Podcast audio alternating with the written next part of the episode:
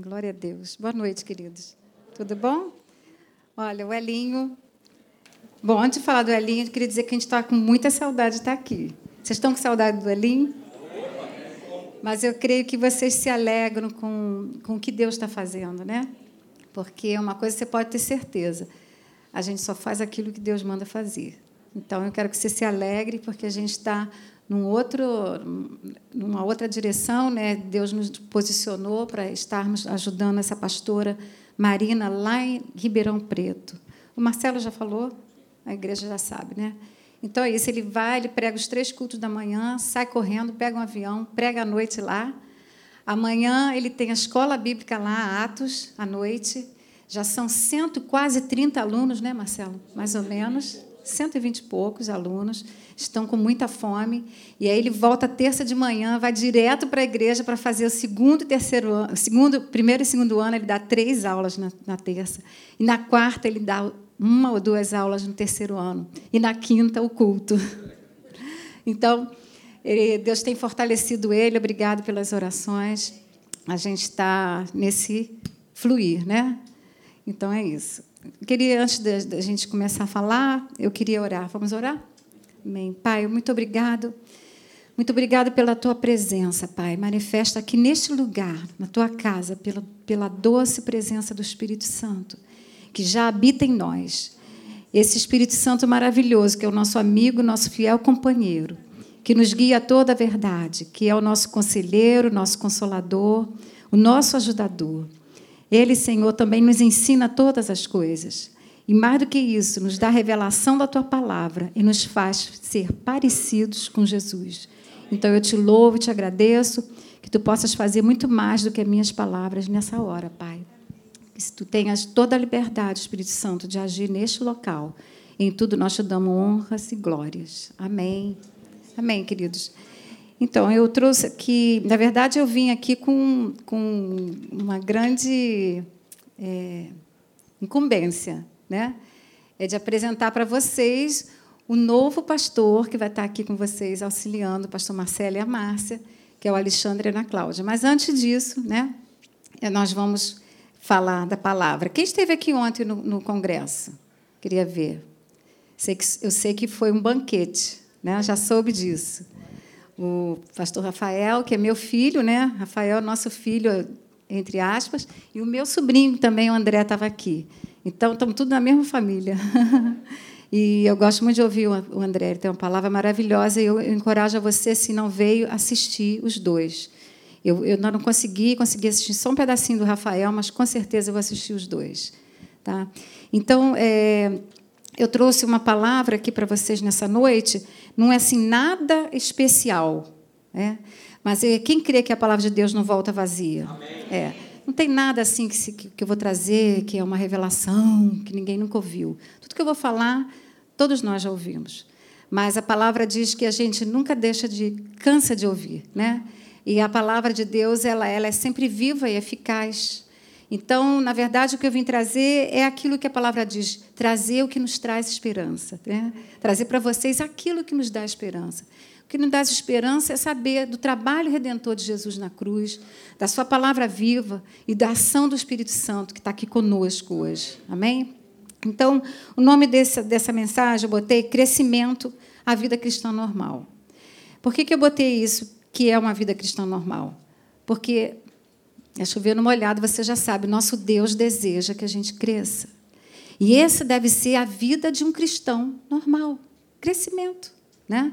Então eu vou estar falando sobre isso aqui. Então eu coloquei que nunca se precisou tanto de um crescimento espiritual galopante como os dias que estamos vivendo. Essa semana eu estava comentando com uma pessoa, uma amiga minha, que como eu tenho visto pessoas, eu sei que você também tem visto, Pessoas assim novas convertidas e crescendo de uma forma galopante. Eu tenho visto isso. Pessoas que, que assim, dois, três anos, elas têm crescido tanto na revelação da palavra, têm sido usada com dons, com profecias, com palavras de conhecimento, até com dons de cura. Eu, é, especificamente, conheci uma menina recente, ela não está mais na nossa igreja, ela voltou para a cidade natal dela, e ela, em três anos, eu, eu, eu vi um crescimento assim assustador, porque eu creio que o Senhor tem pressa Você crê nisso? E que ele está voltando. Então não dá mais para a gente ficar anos dentro de uma igreja. Por outro lado, a gente também vê pessoas que estão anos e anos numa igreja e custa ter um crescimento. Né? Então, eu coloquei isso, que nunca se precisou tanto. É um, é um crescimento que deve ser galopante, porque é assim que a gente tem que viver mesmo.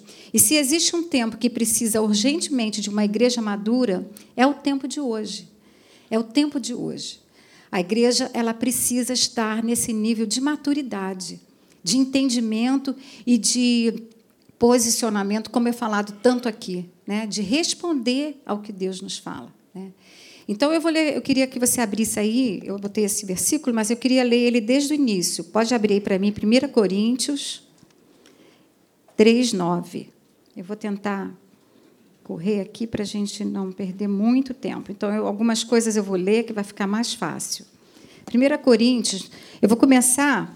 Essa é a única leitura que a gente vai ler um pouquinho mais, o resto eu tenho aqui na, na tela. Então, vamos começar aqui, é, 1 Coríntios 1, 10. Tá? E depois. Ai, 1, 10. Desculpa, gente, não é nada de 1, 10. É 3, 1. 3, 1. Porque o que eu vou ler depois é o 9. Então vamos lá, 3, 1. Paulo diz assim para essa igreja de Corinto, de Corinto: Eu, porém, irmãos, não vos pude falar como espirituais, e sim como a carnais, como a crianças em Cristo. Leite vos dei a beber, não vos dei alimento sólido, porque ainda não podias suportá-lo, nem ainda agora podeis, porque ainda sois carnais. Porquanto, havendo entre vós ciúmes e contendas, não é assim que sois carnais e andais segundo o homem? Numa outra versão diz assim: Pois, havendo entre vós ciúmes e contendas, não é assim que sois carnais e andais é, conforme o mundo? Porque quando fala sobre carnalidade, é segundo o homem natural, o, mundo, o homem que vive lá fora. Aí depois diz assim: quando, pois, alguém diz, eu sou de Paulo e o outro, eu de Apolo, não é evidente que andais segundo os homens? Quem é Apolo? E quem é Paulo? Servos por meio de quem crestes, e isto conforme o Senhor concedeu a cada um. Aí Paulo falou: Eu plantei, Apolo regou, mas o crescimento veio de Deus. De modo que nem o que planta é alguma coisa, nem o que rega, mas Deus que dá o crescimento. Ora, o que planta e o que rega são um, e cada um receberá o seu galardão, galardão segundo o seu próprio trabalho. Aí essa é a passagem. Porque de Deus somos cooperadores, lavoura de Deus, edifício de Deus, sois vós. Então, essa passagem maravilhosa de Paulo para uma igreja, né, eu coloquei aqui, que eu creio que, através de Paulo, é, Deus, eu vou ler um pouquinho para eu poder não me perder. Deus não só mostrou a visão dele para a igreja de Corinto, uma igreja que já deveria ter crescido, né? a gente sabe isso lendo, mas ela é uma mensagem atualíssima para os dias de hoje, para o século 21. Você crê nisso? Que a palavra de Deus ela é viva, eficaz e ela serve para hoje, né? Então ela é uma essa essa palavra é uma afirmativa referente àqueles que que deveriam ser os pequenos cristinhos andando na terra. É uma palavra referente àqueles que deveriam ser semelhantes a Cristo, porque para isso nós estamos aqui. Nós estamos aqui para sermos semelhantes a Cristo. E essa passagem aqui fala sobre isso. Vou passar aqui. Você conhece Romanos 8, 29, que diz assim: Porquanto aos que de antemão conheceu, também os predestinou para serem conformes à imagem de seu filho, a fim de que ele Jesus seja o primogênito entre muitos irmãos. Então, essa palavra aqui, até foi olhar, essa palavra serem conformes, eu peguei ela aqui numa tradução, é, é ter a mesma forma do outro ou ser similar àquele outro ou àquela coisa. Né? Então, essa palavra ela é bem específica, que é algo que é, que é similar. E nós estamos aqui para ser similar ao nosso irmão Jesus. Né? Alguém pode dizer amém por isso? Amém. Então, reparem aqui que Deus, quando diz assim nessa passagem, eu vou voltar lá aqui, porque de Deus nós somos cooperadores. Reparem que Deus predestinou a igreja para ela ser. Aqui diz assim, porque de Deus somos, somos. Então, para ser, em primeiro lugar, para ela ser. E aí sim, ela estaria apta, a fazer o que precisa ser feito. Então, eu coloquei essa frase aqui, eu queria que você repetisse comigo. Deus sabe, Deus sabe que antes de fazer, precisamos ser. Amém, queridos? Então, ele predestinou a igreja para representar o seu filho e sua vontade, e não deixar o tempo passar. Porque com coisas que a faz perder o alvo, perder né, o seu foco, e, e não edificam. Tem coisas que a gente perde tempo com coisas aqui. A Paulo está citando aqui uma igreja que está falando: eu sou de Paulo, eu sou de Apolo. Coisas. Mais na frente ele diz assim: não é que havendo atrás, né, entre vós ciúmes e contendas, não é assim que sois carnais e andais conforme o mundo? Então ele está falando de uma igreja que ele estava esperando que ela já tivesse crescido, né? Então é, essa, essa, essa igreja estava perdendo o foco naquilo que deveria e não estava sendo edificada, porque essas coisas não edificam. E ainda botei uma frase aqui que você já conhece, eu já falei ela várias vezes. Por quê, gente? Porque não dá mais tempo para. Não dá mais tempo. Não dá mais tempo. Então, a gente, nessa passagem, a gente vê aqui, a gente, além de, de Paulo escrever que nós somos cooperadores, nós somos lavoura, nós somos edifício, claro que a gente sabe que, em primeiro lugar, nós somos filhos. E, em segundo lugar, nós somos o corpo de Cristo, nós somos a noiva de Cristo. E essa visão de Deus a respeito da sua igreja como noiva do seu filho é, é o desejo dele para que, que ela esteja preparada e pronta. E ela se refere, nessa passagem aqui, ao presente, ela se refere a hoje. Então, ele espera que seus filhos sejam essas, pelo menos essas três coisas que Deus revelou a Paulo aqui né, figuradamente. Mas na frente, Paulo diz assim: Eu falo para vocês figuradamente, você vai ver lá na frente, no, no capítulo 4, 6, ele usa essa figura dessa, dessas três dessas três coisas, né? Lavoura, cooperador e um edifício. Então vamos falar a primeira delas. Quando ele fala em cooperadores, ele, ele, ele começa esse capítulo dizendo isso, que ele não podia falar ou ensinar aquela igreja é, é como é, coloquei aqui, ensinar como como ele poderia ensinar, porque ela era carnal, ela era, ela não era espiritual. Quando fala assim espiritual, é um amadurecimento da própria fé. É quando nós estamos crescidos na nossa fé. Ele falou: Eu queria falar para vocês, mas eu queria ensinar vocês, mas vocês são carnais, vocês são como crianças em Cristo. Então, ele começa essa passagem, antes de chegar nesse, nesse versículo 9, ele começa dizendo isso. Eu não pude falar. Olha só que coisa incrível.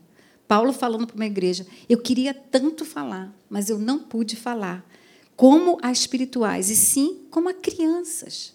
Ele diz assim: leite vos dei a beber, não vos dei alimento sólido. Então eu coloquei aqui que uma, uma criança, ele está falando aqui, precisou dar leite. Então, essa criança que precisa de leite e não de alimento sólido, ela é um bebê mesmo, né? Porque se for uma criança já entrando aí nos seus sete, oito meses, já já está com alimento sólido, começando a introduzir, né? Até, às vezes até antes. Então, essa criança que ele diz que teve que dar leite é alguém que tem atitudes e comportamentos completamente infantis. E qual é o comportamento de um bebê? De um bebê. Eu botei aqui algumas coisas. Ele é egoísta, né? O bebê não está preocupado se você comeu, você é mãe. Né? Mãe, faz o seguinte: você vai comer primeiro, depois você me dá. Né? Você está tão cansada. Né? Faz o seguinte, mãe: senta um pouquinho, dorme um pouquinho, depois eu fico bem aqui e você vem. Não, o bebê não pensa nisso. Ele é possessivo. Né? Tudo é meu. Né? É meu. Essa criança, tudo, tudo é dela, ela não quer compartilhar com ninguém. Ela também, eu coloquei, ela é interesseira. Né? É, eu, a, você chega na casa para dar um. Na casa, essa semana, uma amiga estava contando que ela chegou na casa do neto e ela trouxe uma blusa para o neto. E aí o, a, o neto olhou para ela assim, com aquela cara. Aí ele falou: não gostou, não? A vovó comprou essa blusa nova para você. Gostei, né? Mas é só isso? Aí ela falou: Pô, eu trouxe também isso aqui. Aí acho que era um, alguma coisa de um caderno. Aí ele olhou: Caderno? Essa é só isso. Só que ela foi dando aos poucos, até chegar, né? foi dando bala, foi dando chocolate, até chegar no que ele queria. Ela levou tudo. Mas primeiro ele. Mas é só isso? Porque ele queria. Ele não queria a blusa. Ele não queria o caderno, ele queria o brinquedo, ou aquilo que ele queria. Né? Então, ela é interesseira e ela também é ciumenta. Criança é ciumenta. E só que nessa passagem também, Deus fala também mais na frente que havia contendas e confusão naquela igreja. É, é, um caos. Né? E Deus não está nessa coisa de, de confusão. E eu peguei aqui essa palavra, ah, antes disso, antes disso, deixa eu colocar aqui isso aqui. Então, eu queria falar o seguinte: ser bebê, gente, é normal. Mas permanecer bebê não é normal. Ele precisa crescer. Que, que revelação profunda. Mas deixa eu falar uma coisa aqui para você. Se você é bebê espiritualmente, você vai beber, você é bebê. Não tem nenhuma pressão em cima de você. Você vai ser bebê até onde você precisar ser. E a igreja entende isso, né? Nós aprendemos isso, que a gente tem que ter paciência com aqueles que são bebês. Por que, a gente tem que ser? Porque são bebês. A gente tem que ter paciência com o bebê. Então, se você é bebê, conheceu Jesus há pouco tempo, conhece pouco da palavra, ainda não sabe muito, está tudo bem. Só que eu vou dizer, você vai crescer. Amém. Você não vai continuar a ser bebê. Não é bom isso? Né? Então, nós, alguns de nós já passamos dessa fase. Outros que estão aqui vão chegar, vão chegar a beber, não sabe nada da palavra.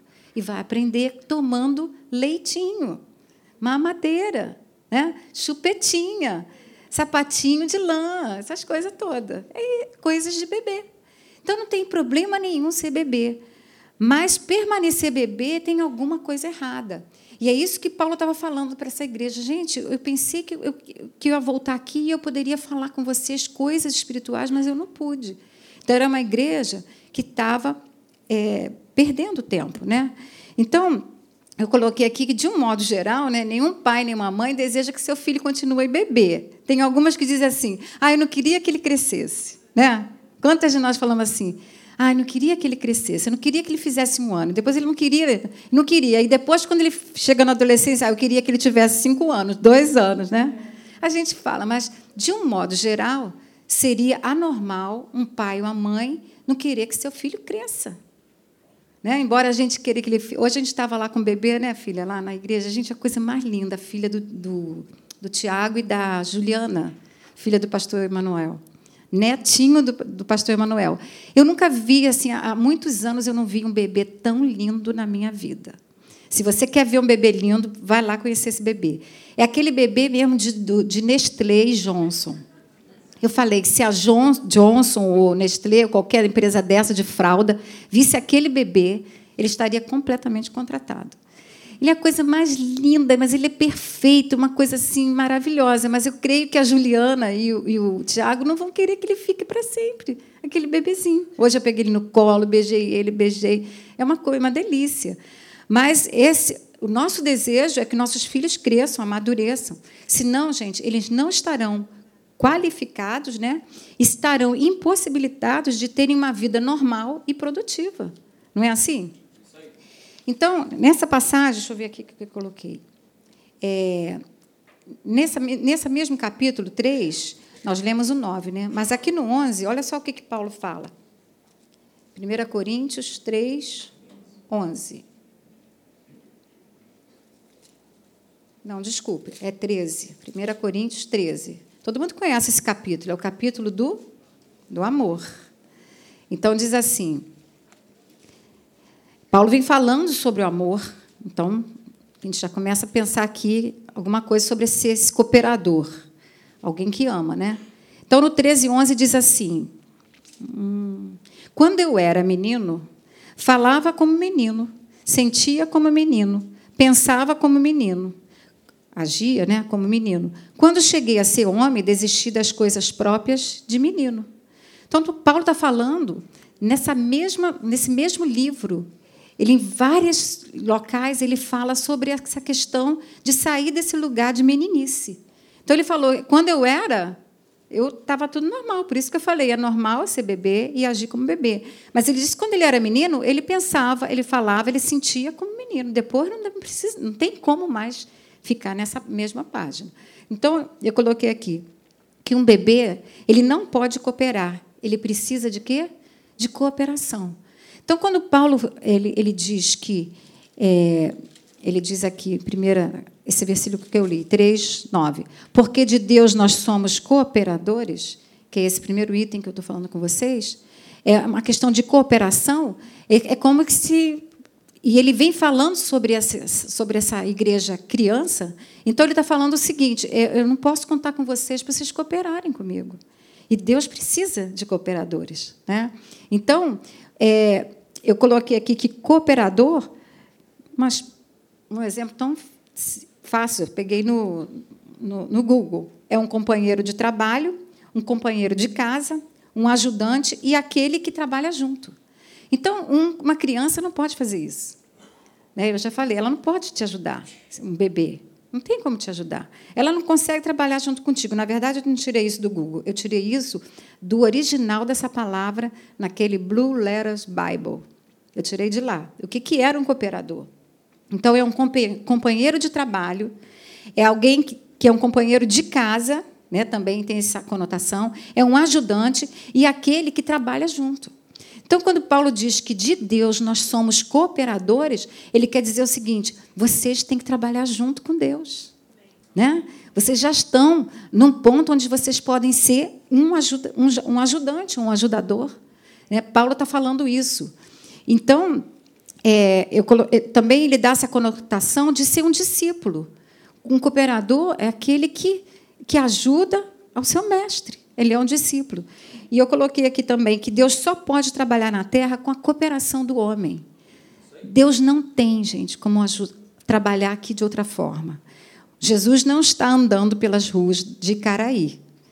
Né? Deus, Pai, está tá lá no, céu. Jesus está sentado ao lado do Pai. Então, quem está aqui nessa dispensação sou eu e você, com a pessoa do Espírito Santo dentro de nós, representando Jesus. Então, ele não tem como trabalhar na terra se não for dessa forma, usando a mim e a você. Com, claro, a presença do Espírito Santo. Não estou falando nada demais. Né? Também tem uma passagem aqui em Hebreus, você pode abrir aí, por favor? Hebreus 5, 11, que fala um pouquinho também sobre isso. A gente não sabe se foi Paulo né, que escreveu, mas tudo indica que sim, até porque ele é muito parecido a algumas coisas. Ele diz assim: ó, é, a esse respeito, temos muitas coisas que dizer e difíceis de explicar, porquanto vós vos tende tornado tardios em ouvir. Está falando para essa igreja lá.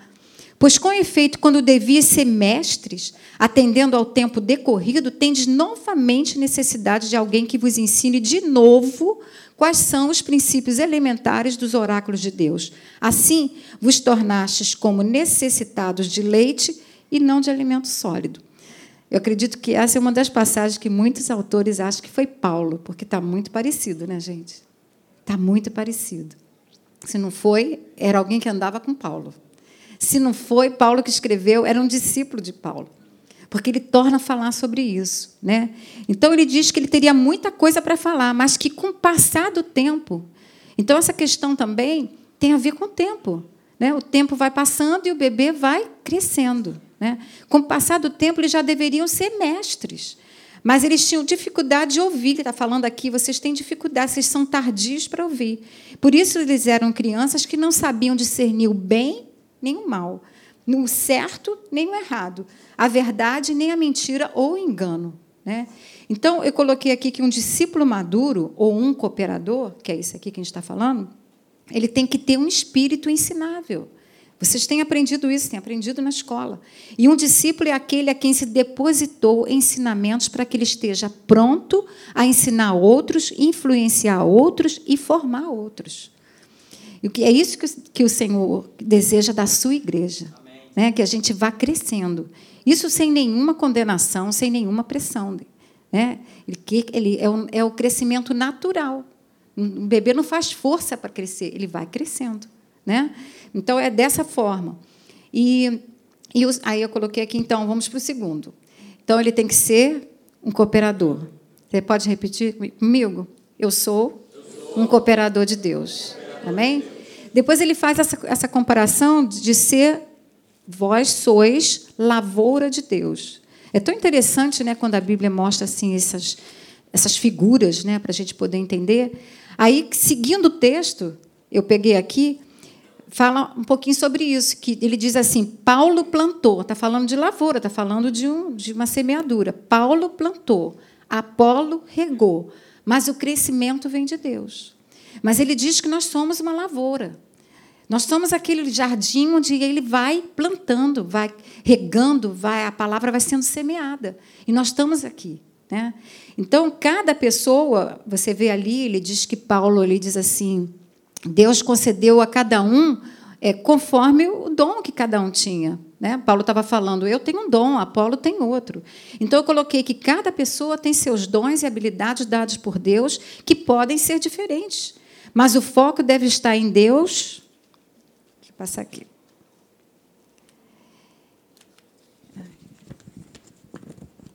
Eu preciso urgente de um de um iPad. iPad? Ou iPod? Eu posso? iPod. Precisa de Deus para fazer um trabalho perfeito de crescimento. Isto fala de uma completa dependência do Espírito Santo. Uma completa. Né? Então, eu coloquei aqui que para haver crescimento tem que haver dependência. Paulo está falando de, de, de plantação. Ele está falando de que uma planta ela depende de ser regada, né, plantada, semeada, cuidada, adubada. Isso tudo fala de uma dependência, que a gente vai ler aqui numa passagem maravilhosa em João, que diz que sem Deus, sem Jesus, né, ele falou: sem mim vocês não podem fazer nada. Vamos abrir lá, em João 15, 1. Todo mundo conhece essa passagem? João 15, 1. Passagem super conhecida, que dá até para a gente ler um pouquinho. Jesus diz assim: Eu sou a videira. Está falando de uma lavoura, né? Eu sou a videira verdadeira. É engraçado, né? Porque ele podia dizer sou, só eu sou a videira e ponto. Mas ele diz: Eu sou a videira verdadeira e o meu pai é o agricultor. Todo ramo que estando em mim não der fruto, ele o corta. E todo que dá fruto, limpa para que produza mais fruto ainda. Vós já estáis limpos pela palavra que eu vos tenho falado. Permanecei em mim, eu permanecerei em vós. Como não pode o ramo produzir fruto de si mesmo, se não permanecer na videira? Assim nem vós o podeis dar, se não permanecerdes em mim. Eu sou a videira, vós os ramos. Quem permanece em mim e eu nele, esse dá muito fruto, porque sem mim nada podeis fazer. Então aqui fala de uma total, uma total dependência do Espírito Santo, né? Uma total essa planta que tá, ele está falando aqui, essa videira, ela só pode produzir fruto, que somos nós os ramos, porque ela está enraizada, ligada, né? Está ligada, ela está plantada e ela tem raiz. Senão ela não poderia. Quando ele diz que ele é a videira, ele está dizendo: vocês estão enxertados em mim. Então a gente, não, a gente não consegue fazer nada sem ele. A gente até tenta, né? A gente tenta. Erradamente a gente tenta e não dá em nada. Então, é, essa palavra aqui, eu até vou explicar para vocês isso aqui. Para produzir fruto, tem que haver permanência. Aí vou pedir aqui para o pastor Marcelo fazer uma coisa. Vou pedir para ele ficar ali naquele cantinho. Permanece ali um instantinho, tá, pastor? Por favor, enquanto eu vou explicando aqui para as pessoas o que, que quer dizer isso aqui. Para produzir fruto, tem que haver permanência. Tá? Espera aí, pastor, permanece ali um pouquinho, por favor. Só enquanto eu explico, tá? Tenha paciência, por favor. Então, eu queria explicar exatamente por que, que para produzir fruto tem que haver o que, gente? Permanência, que nem eu estou falando. Ah, pastor. Vai aonde, pastor? Está demorando demais. Está demorando? Tá, obrigada. É isso aí. Por que, que a gente desiste tão fácil, né, gente? O que, que eu falei para ele? Ficar ali, permanecer ali. Aí eu fui procurar essa palavra, permanecer. E eu fiquei assim, impressionada aqui. Sabe o que é permanecer, permanecer, pastor Marcelo? ficar no lugar por um período de tempo e não nessa impaciência. Vamos orar por esse pastor, gente. Jesus, que pastor impaciente, pode ficar um segundo ali, né?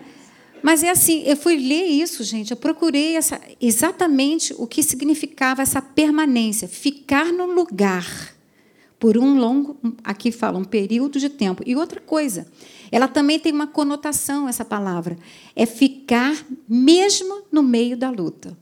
Ah, mas está chovendo. Ah, mas está com calor. Ah, mas eu não estou me sentindo bem. Ah, mas você não sabe o que eu estou passando. É porque você não tem o marido que eu tenho. É porque você não tem o filho meu que está envolvido com droga. É porque, é porque, e a gente começa a dar desculpa. E essa palavra permanecer não é assim um pouquinho, não. E ela tem essa conotação mesmo da gente estar no meio das lutas, gente. No meio das lutas nós permanecemos. Ele diz que se nós não permanecermos, nós não vamos poder dar fruto. Então é muito claro isso, né?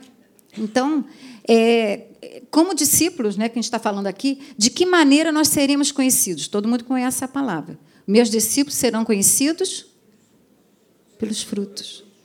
Em outra passagem diz assim: meus discípulos serão conhecidos pelo amor. Está né? Tá lá em João 13, 35. Ou pela manifestação do amor.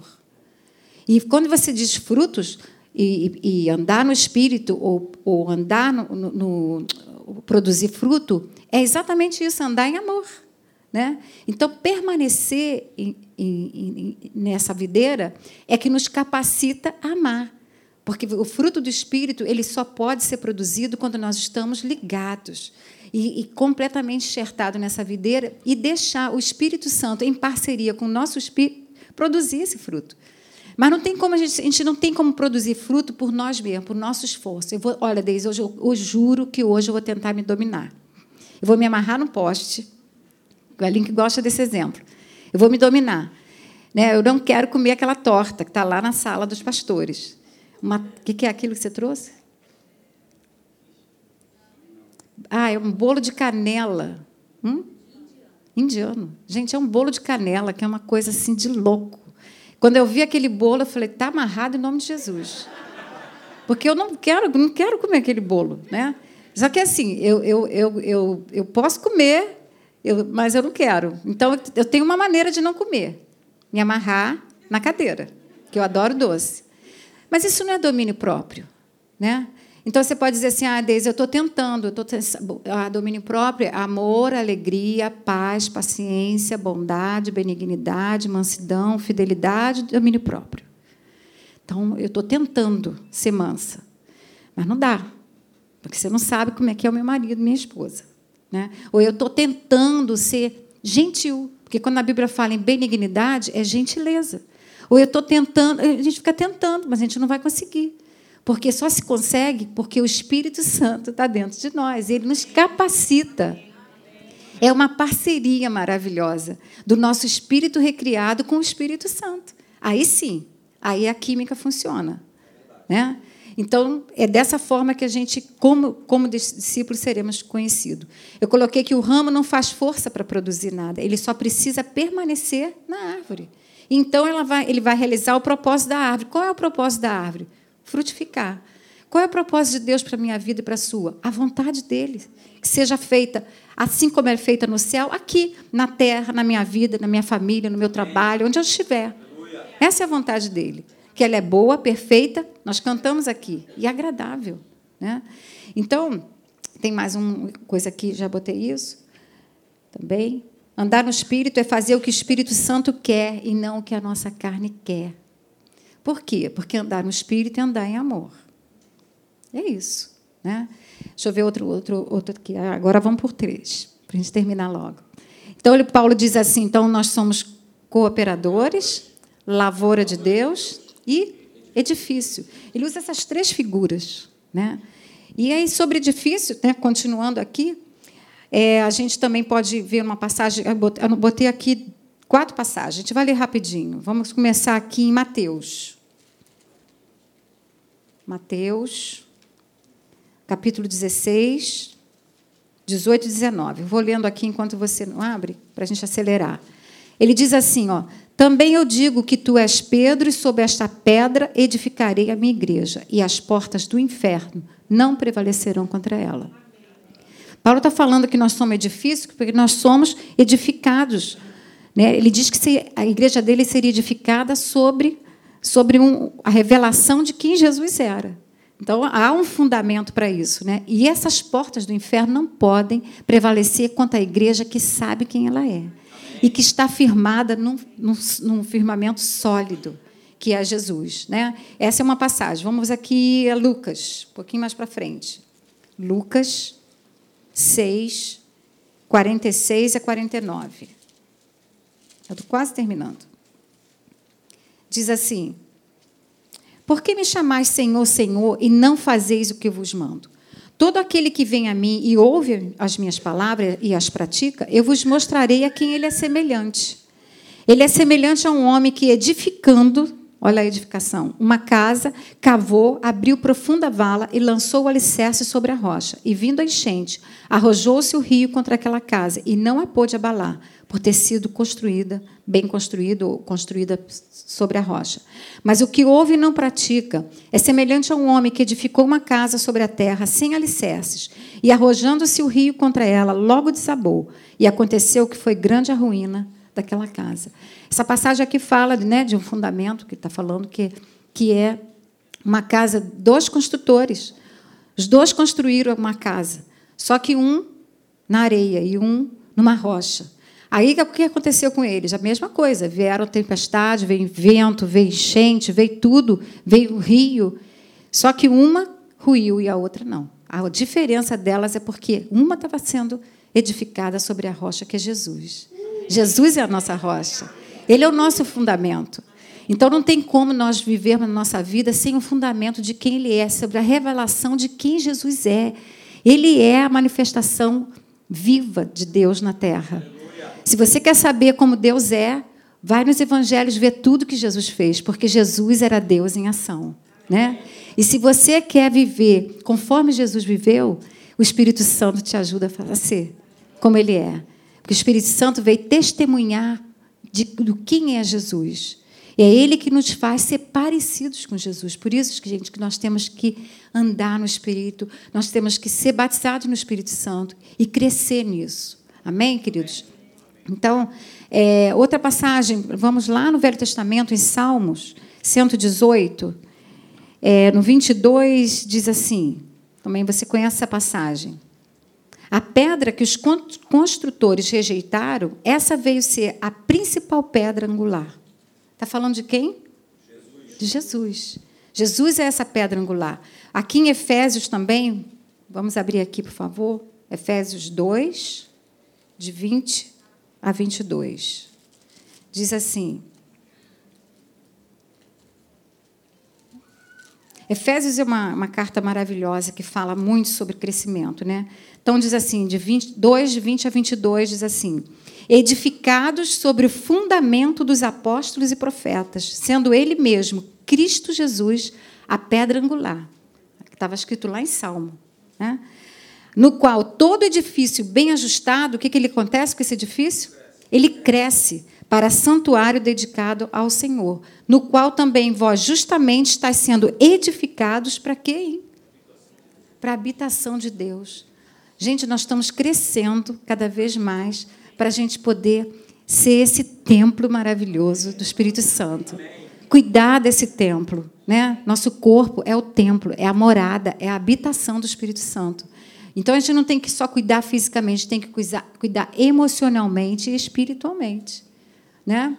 É, olha que, que responsabilidade você ser essa morada do Espírito Santo. Ele escolheu morar dentro de mim e de você. Ele não quis um, um, um palácio, ele não quis um castelo, ele não quis uma mansão. Ele resolveu morar dentro de mim e de você. E isso é maravilhoso, né? Então, deixa eu ver aqui o que mais que eu tenho. Então, essa passagem também aqui em Efésios diz assim, ó, deixa eu ver aqui onde que ele fala, deixa eu pegar aqui a passagem. Efésios, é, acho que é 4. 4.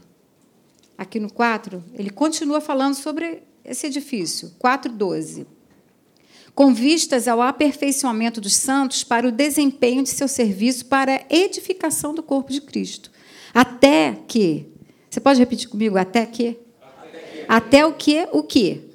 que todos cheguemos à unidade da fé e do pleno conhecimento do Filho de Deus, à perfeita varonilidade e à medida da estatura da plenitude de Cristo, para que não, olha só, gente, Efésios, Paulo falando de novo para outra igreja, para que não mais sejamos como meninos, agitados de um lado para o outro e levados ao redor por todo o vento de doutrina, pela artimanha dos homens, pela astúcia com que induzem ao erro. Mas, seguindo a verdade em amor, cresçamos em tudo naquele que é a cabeça, Cristo. Está falando de crescimento. De quem todo o corpo, bem ajustado e consolidado pelo auxílio de toda a junta, segundo a justa cooperação de cada parte, está falando de mim e você, efetua o seu próprio aumento para que a edificação de si mesmo em amor. Eu estou agora lendo isso aqui, eu lembrei, estava conversando com o pastor Marcelo aqui embaixo. Estou vendo aqui, para que não sejamos mais como meninos agitados. A gente estava lembrando que quando o Elim foi ordenado pastor, em 1994, o Elim foi ordenado pastor. É, desculpa, filha, mas eu vou usar seu exemplo. Naquele dia, é, é, foi um dia de festa, né? Ele já era diácono e tal, ele foi ordenado pastor. E aí eu arrumei a Isabela, minha filha, ela tinha cinco, seis, seis anos. A gente fez as contas. E eu comprei uma roupa nova para ela, era uma saia de bolas preta de bola branca, com a blusinha branca, e aqui tinha um laço vermelho. E eu não sabia fazer nada de cabelo, aquela mãe que tinha 449 arcos, porque eu não sei, não sei fazer trança. Trança eu sei, mas não sei fazer muita coisa. Então, ela tinha muitos arcos. E eu comprei um arco combinando com aquela, aquele coisa aqui vermelhinho, né? Aquele, botei o arco nela, botei uma meia calça branca e um sapatinho preto. Ela estava linda. Aí, na hora que, que, foi, que chegou a hora de impor as mãos, é, para surpresa minha, ela foi entrando pelo corredor com um, um, uma rajada de flores, né? um, um buquê de flores lindo que a minha irmã Elzinha que já está lá na glória, né, com o pai, já foi promovida. Elzinha entrou, mandou ela entrar assim, vai entregar a mamãe. E eu, aquela igreja enorme, eu vendo ela entrando, né? Só que quando ela foi chegando perto de mim, eu falei: quem é essa garota? Eu não sabia quem era, porque, gente, ó, primeiro tinha um rombo no, no, no joelho, na meia. O laço estava todo torto. O arco não estava mais, tinha sumido. Tinha comprado aquele arco, não estava mais. A meia, que era branca, estava preta. É. A saia toda desmançada, ela toda suada e toda, toda arrebentada. Então, é menino agitado. Eu estou lendo isso aqui, estou lembrando. Ela corria aquela igreja o tempo todo, o tempo todo correndo, porque ela era menina. Hoje você não faz mais isso, né, filha? Acho que não, né? Só de vez em quando. Só de vez em quando. Então, ele está falando aqui que era para que não sejamos como meninos agitados de um lado para o outro, levados ao redor por todo vento de doutrina. Tá, tá, tá, tá, tá. Paulo está falando sobre isso. Então, é, eu, eu, coloquei que a gente, a gente é esse, esse edifício que é a morada do Espírito Santo, e botei aqui. Ela está edificada sobre o fundamento, já falei, e que nós somos esse santuário, também já falei. Né? E coloquei aqui essa parte, que somente uma vida vivida pelo Espírito Santo vale a pena. Você pode repetir isso comigo? Somente uma vida vivida vale a pena porque outra vida não vale a pena. Não vale a pena. Se nós estamos aqui, somos a igreja de, de Cristo e não estamos vivendo pelo Espírito Santo, não vale a pena. Né? Outra, outra frase que eu coloquei: o Espírito Santo nos guiará a toda a verdade e não a nossa verdade. Às vezes a gente está andando segundo aquilo que a gente acha que a gente pensa. Mas não é assim que essa, essa igreja que Paulo fala, vocês, vocês são, vocês são cooperadores. O cooperador faz aquilo que seu mestre manda. Quem brincou daquela brincadeira? Vou fazer tudo que seu mestre mandar. Tá bom, gente, não precisa levantar, só eu que brinquei. Vocês são tudo novos. Né? Já revelei minha idade. Né? Afinal de contas, tem quatro netos. A minha neta mais velha está com 14 anos, gente. Nós fomos lá agora visitá-los depois de dois anos que eu não via nossos netos. E dois anos faz muita diferença, né?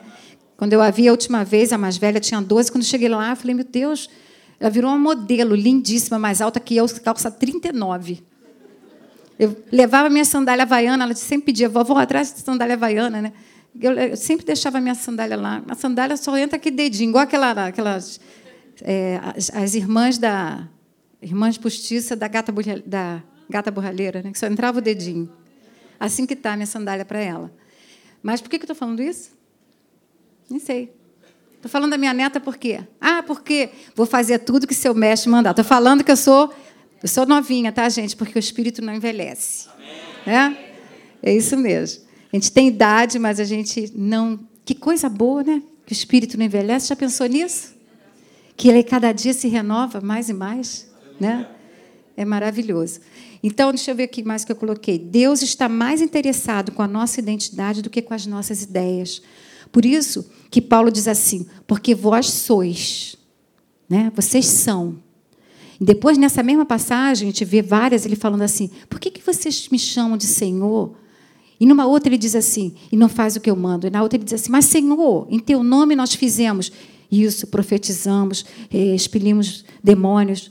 Ele diz assim: eu não conheço vocês, então, Deus está mais interessado com a nossa identidade, ela tem que estar muito bem estabelecida, do que com aquilo que a gente faz ou tem nossas brilhantes ideias, que a gente tem muita ideia.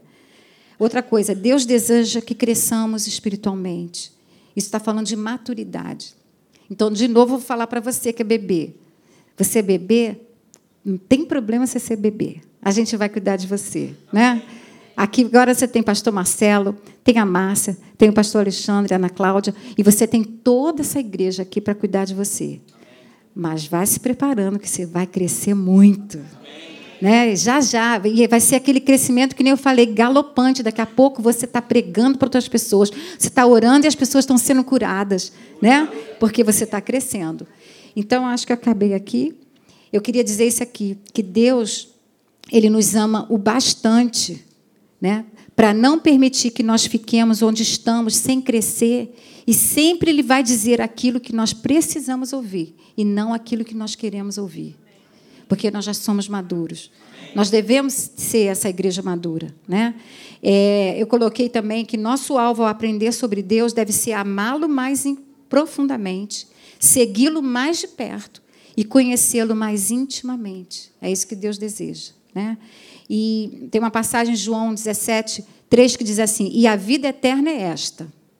Só que antes de, de, ler essa, deixa eu ler uma aqui que eu lembrei. Vamos lá em Romanos. Eu termino com essa passagem, essas duas passagens. Romanos 6, 22 diz assim. A minha Bíblia toda marcadinha, né? Eu botei aqui assim, gente, vocês, vocês vão achar até engraçado, mas eu botei aqui assim, Romanos 6, 22. Botei do, do lado o resumo da ópera. Olha que passagem. Eu nunca vi uma passagem tão completa que nem essa. Diz assim: Agora, porém, libertados do pecado, transformados em servos de Deus, tendes o vosso fruto para a santificação e, por fim, a vida eterna. Eu acho que podia pegar tudo na Bíblia, bater no liquidificador e ia dar isso aqui. Eu botei do lado o resumo da ópera. Vou ler de novo. Agora, libertados do pecado. Quem já foi liberto do pecado? Glória a Deus. Transformados em servos de Deus. Nós somos filhos e somos servos. Então, estamos crescendo, né? Aqui está falando em crescimento. Tendes o vosso fruto para a santificação. Crescimento. E, por fim, glória a Deus. Morar eternamente com Ele. Agora sim, João 17, 3, você não precisa abrir, eu vou ler para você. Estou falando a vida eterna. Diz assim: E a vida eterna é esta: dois pontos. Que te conheçam a ti, o único e verdadeiro Deus, e a Jesus Cristo, a quem enviaste. Jesus falou isso na sua oração lá em João 17. Ele diz: o que é a vida eterna? É que conheçam a Deus, o único verdadeiro, e a Ele mesmo, a quem Deus enviou. Essa é a nossa vida, gente. Né? É para isso que estamos aqui, para fazermos uma diferença e para crescermos.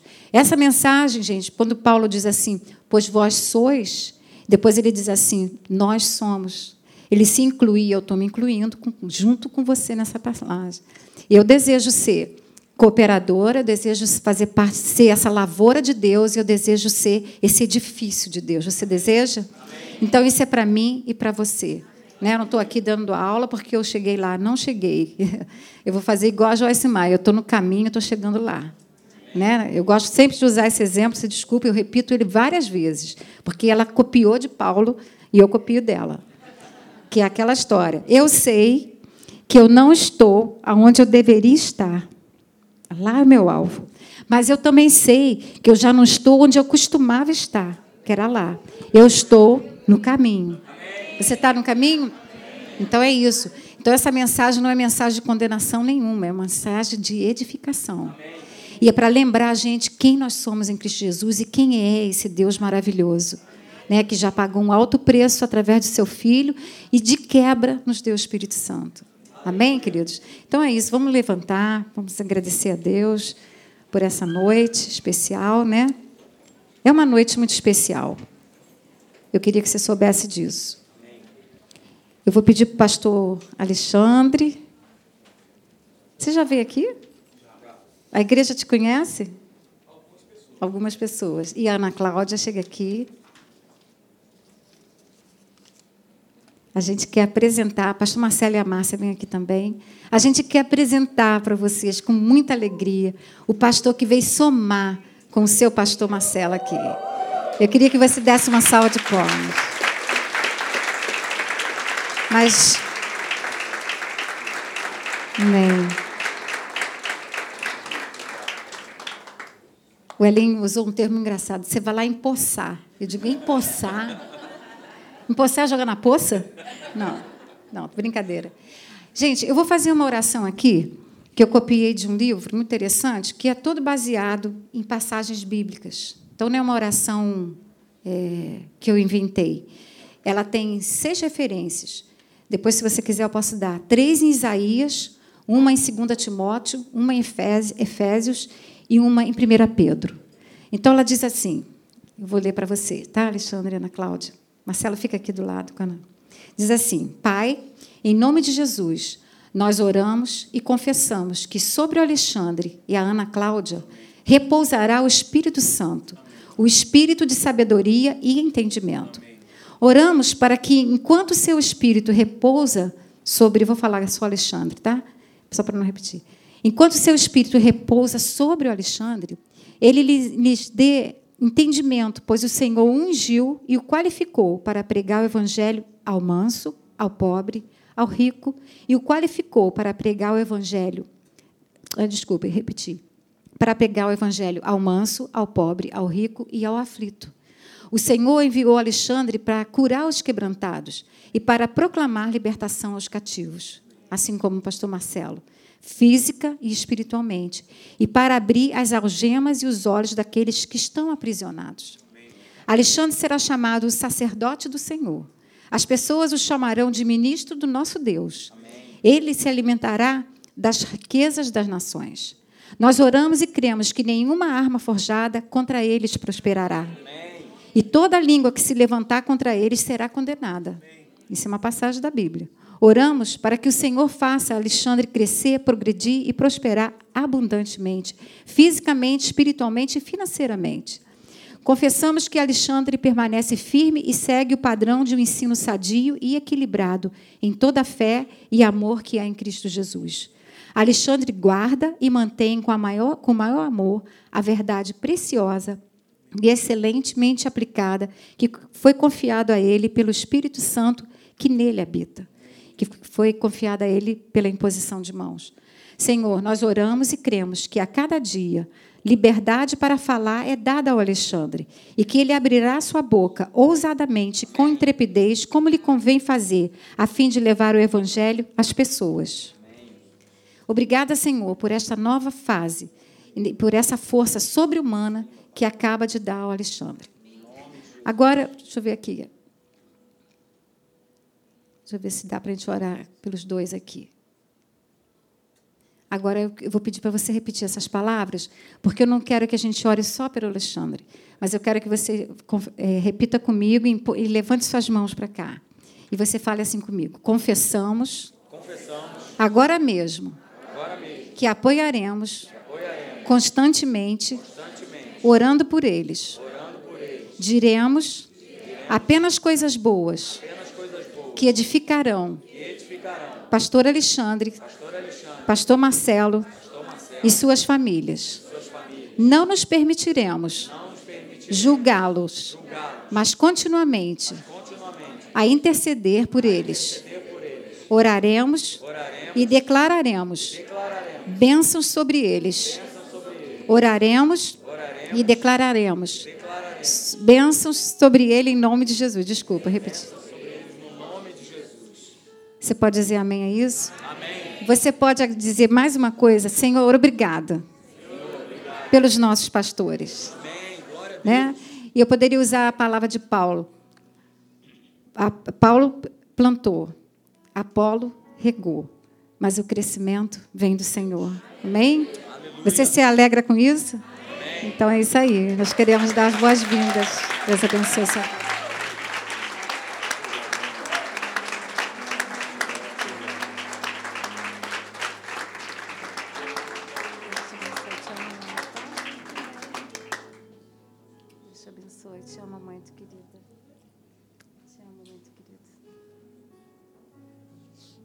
E queria dizer também que nós amamos muito vocês, a gente é muito feliz com essa igreja. Essa igreja é muito especial, gente. Eu nunca vi um povo tão amável, tão adorável. É, tudo que faz, faz com excelência. É, vocês são um modelo de excelência. Vou citar só um exemplozinho básico. Vocês já viram o bazar dessa igreja? Gente, isso não é bazar. Eu fiquei com o queixo caído e uma inveja santa. De tal maneira que eu pedi a Alessandra e a Rita, já pedi. Dá para passar numa máquina de clonar? Não é só ela, não, tem outras pessoas, a Nicole e outras que ajudam, em um grupo grande. E aí nós vamos ter o um bazar agora, dia 18 de maio, mas eu falei, eu, me nego a entrar naquele, naquele bazar do jeito que está. Eu quero Ctrl C, Ctrl V. Aí eu pedi a Alessandra e a Rita, e quem puder ajudar, para instruir as nossas meninas lá para fazer um bazar nesse nível. Estou citando só um exemplo. Eu me nego, eu falei, eu não entro naquela sala se tiver aquela. Eu, ninguém tem vontade nem de comprar. Né? Agora aqui você fica doida, porque tem até provador nessa igreja. Tem provador. A igreja, inclusive, ela abre a porta para que as pessoas. Abre para o público. Então, gente, a gente, tem, a gente quer dizer que a gente ama vocês e a gente tem vocês como um grande modelo de amor, né? De tudo que vocês fazem com excelência, de ser, vocês servem com excelência, vocês servem com alegria. Então, nós amamos isso e nós louvamos a Deus, porque quando Elim procurou um espaço aqui, Deus falou para ele: Eu tenho muito povo nessa cidade. Foi o que Deus falou: procura. E naquele dia que eles estavam orando, quase dois anos orando por um espaço, a gente já ia para um hotel porque a gente não achava espaço. E aí, orando, os pastores, um dia Deus falou para o pastor William assim: Olha, o pastor William falou para o Elinho: Pastor, Deus falou para mim que não vai ser uma igreja, não, vão ser duas. Aí o Elinho: Duas? Eu, tô, eu não estou achando nem a primeira, você está falando que vai ter duas? E foi mesmo. Nós ganhamos uma igreja aqui na 5 de julho, uma igreja própria, é nossa. Né? Nós ganhamos uma igreja lá em Maricá. É prédio próprio, é nosso. Nós não corremos atrás, nós ganhamos. E agora, gente, nós não sabíamos de nada, nem conhecíamos a pastora Marina. Ela nos achou na internet. E agora nós estamos lá em Ribeirão, né? É, ajudando aquela igreja que está faminta de Deus. Você se alegra com isso?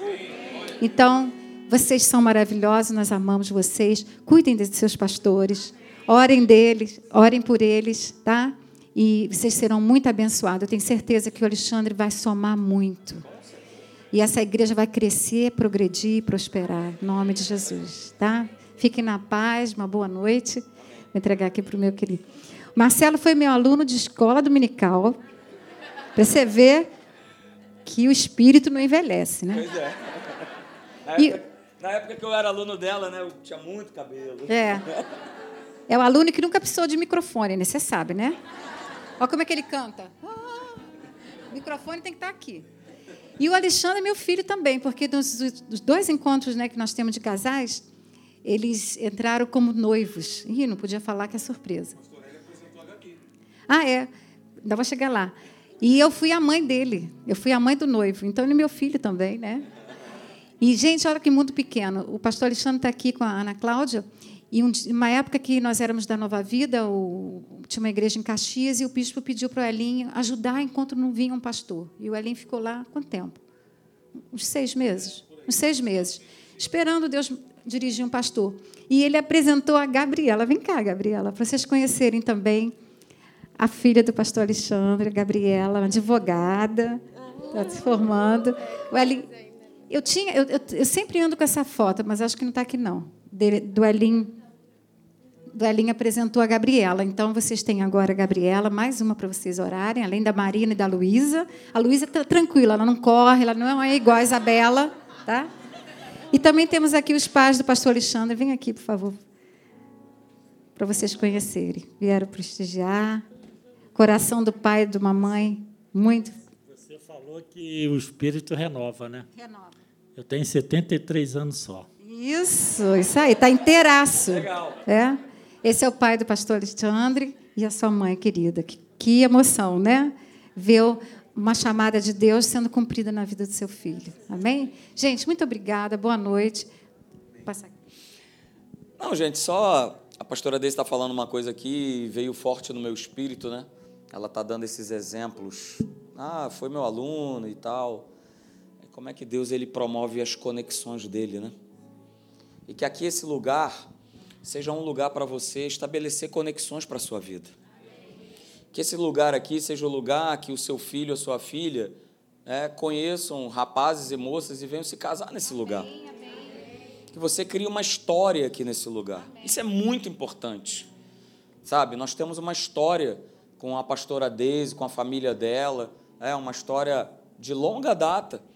E é tão gostoso a gente poder ter esses vínculos amorosos e que é Deus que promove. É ele que, é ele que vai movendo, é ele que vai fazendo, promovendo esses encontros, né? É, fiquei sabendo, foi ontem, né, descendo com a, com a, com a Isabela, filha do, do Elton e da Ana, falou assim, olha, é, quando a gente estava lá na Tijuca, você me batizou, né? eu tenho uma história com você, e agora você está falando de novo. Então a gente precisa ter essas histórias, sabe? E o pastor Alexandre com a Cláudia, ele tá aqui, eles estão aqui para fazer parte da história de vocês e para fazer parte da história dessa igreja. Tá bom, queridos? Vamos orar, vamos nos despedir.